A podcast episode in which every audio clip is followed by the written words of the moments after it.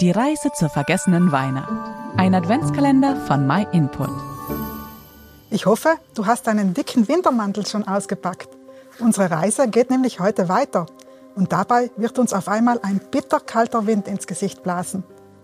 In unserem Video gestern haben wir uns noch in der Sonne der Harmonie gebadet. Der Mensch lebte in einer wunderbaren Beziehung zu Gott und es gab noch keinen Tod und Schmerz in der Welt. Alles war im perfekten Einklang. Wir erinnern uns, dass Gott den Menschen geschaffen hat, um eine Beziehung zu ihm zu haben. Er sorgte in jeder Hinsicht für den Menschen und gab ihm mehr als genug von allem. Aber wir wissen ja, eine Beziehung, die auf Vertrauen beruht, kann nicht erzwungen werden. Deswegen gab Gott den Menschen die Wahl, denn erzwungene Liebe wäre ja keine echte Liebe. Der Mensch sollte sich entscheiden können, Gott zu vertrauen. Deswegen gab es einen Baum in dem Garten, in dem Adam und Eva lebten, von dem Gott sagte, dass sie nicht davon essen sollten. Wenn sie das tun würden, dann würde das die Beziehung zerstören und sie würden sterben müssen. Adam und Eva wurden klar gewarnt, was passieren würde. Aber es gab ja noch so viele andere Bäume und Sträucher mit tollen Früchten. Sie hatten eine riesige Auswahl, die sie ausprobieren konnten. Und jetzt kommt der erste kalte Lufthauch auf uns zu. Als nämlich der Satan sich als Schlange tarnte und Eva auflauerte. Satan, damals wie heute, benutzt bevorzugt den menschlichen Stolz, um Menschen von Gott wegzuziehen.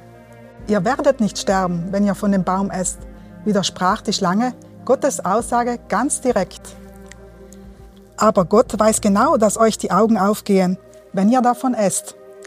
Ihr werdet wissen, was gut und böse ist und werdet sein wie Gott. Das war ja mal eine Aussage. Wer will denn nicht sein wie Gott?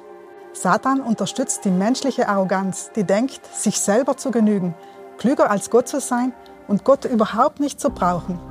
Kommt uns vielleicht aus unserem eigenen Leben bekannt vor, oder?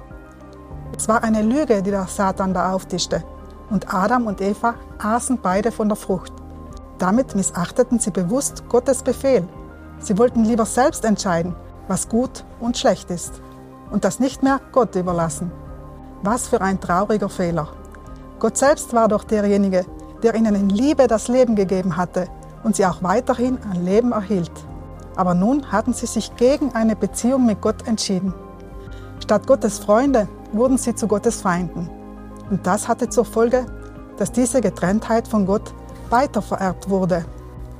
Die Bibel sagt im Römerbrief, durch einen einzigen Menschen ist die Sünde in die Welt gekommen und durch die Sünde der Tod.